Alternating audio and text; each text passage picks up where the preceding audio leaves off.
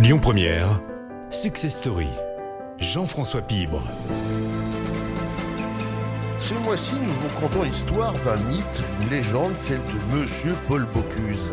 Après avoir plongé dans les origines familiales qui ont façonné celui qui est devenu Monsieur Paul, place cette semaine dans ce troisième épisode de l'histoire à ce qui explique sa réussite sous couvert de longévité.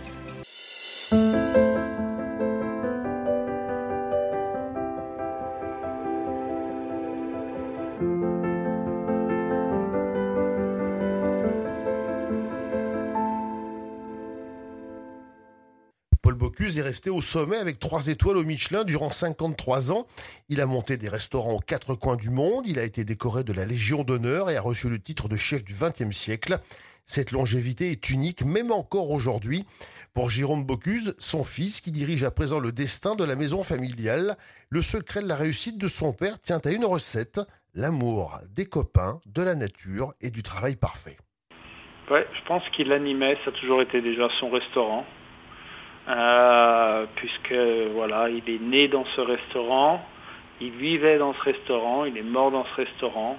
Donc, euh, et je le voyais bien parce qu'il il adorait partir, par exemple, en voyage euh, pour, pour découvrir, mais il avait hâte de rentrer aussi.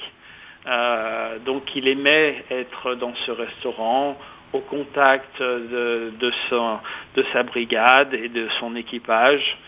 Euh, et puis ce qui, ce qui l'animait, il avait quelques passions, il, aimait, a aimé euh, plus jeune, euh, il était plongeur, et puis il a toujours été chasseur, il aimait beaucoup la chasse, la nature, même si c'est pas pour chasser, mais rien de passer du temps autour de son étang, à regarder les canards, et voilà ce qui l'animait. Je pense ses amis, voilà, il aimait euh, avoir, je pense à Alain Vavreau qui venait prendre le café le matin, euh, des gens qui venaient le voir, voilà, il, aimait avoir ce, contact avec les gens. Il voulait toujours euh, aller plus loin et, euh, en faire plus. Il y, a, des chefs, ils disent voilà, moi j'ai 60 ans, euh, j'ai passé 40 ans de ma vie derrière des fourneaux, et ben maintenant, voilà, je veux faire autre chose. Lui, pas du tout jusqu'à sa mort, euh, elle a vécu jusqu'à 92 ans, il a été animé par, euh, bah par, par la cuisine, par les chefs, par son restaurant, et, euh, et ça l'animait toujours jusqu'à la fin de sa vie.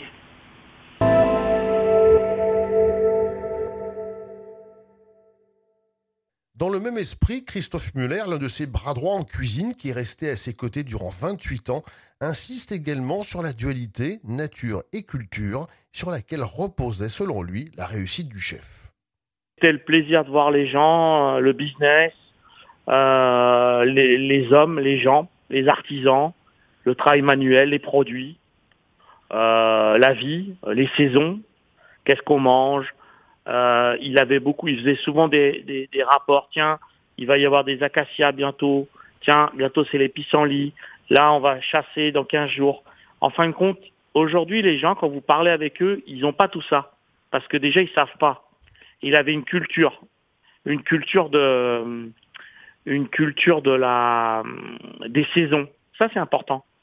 Et à chaque fois, il racontait, tiens, quand j'étais avec lui, j'ai chassé ça, j'ai mangé ça, j'ai fait ça, et tu sais que les saumons, ils frêlent, ils font ça, et tu sais, en fin de compte, il était, il n'a pas fait des grandes écoles, mais il était très cultivé. Ça, c'est important. Mais on peut être cultivé différemment. Derrière ce tableau se cachait aussi une philosophie, ce que souligne avec émotion Christophe Muller. On a eu la chance de baigner avec son, sa philosophie. Voilà. Et la plus grande des philosophies, c'est quand je faisais un plat où il était sur le cul, tellement il était content de le manger. N'importe quel chef aurait dit assieds-toi, il m'appelait, il me disait assieds-toi. C'est toi qui as fait ça. Quelqu'un de normal, il dit quoi? Il dit vraiment c'est très bien. Euh, Est-ce que ouais c'est vraiment bien ce que tu as fait Je te le redemanderai dans cinq jours, dans deux jours, dans quinze jours. Bah lui il disait pas ça. Qu'est-ce qu'il disait lui? Assieds-toi. Oui Monsieur Paul qu'est-ce qu'il disait? Et c'est là qu'on voit la philosophie de l'homme. Est-ce que tu l'as montré à tes collègues? C'est ça le truc. Ça veut dire que même si on faisait un plat d'exception, qu'on s'appelle Muller-Christophe ou un de ses autres chefs, est-ce que tu l'as montré aux autres? Il voulait que tout le monde partage tout. Et quand on est chez Bocuse, il y a une unité commune. Est-ce qu'on sait le faire? Est-ce que quand tu n'es pas là, je te paye, mais l'autre sait le faire? Tu lui as montré ou pas? Parce que si tu lui as pas montré, tu n'es pas fait pour travailler chez Bocuse. On peut dire des, tonnes de choses sur lui. Hein.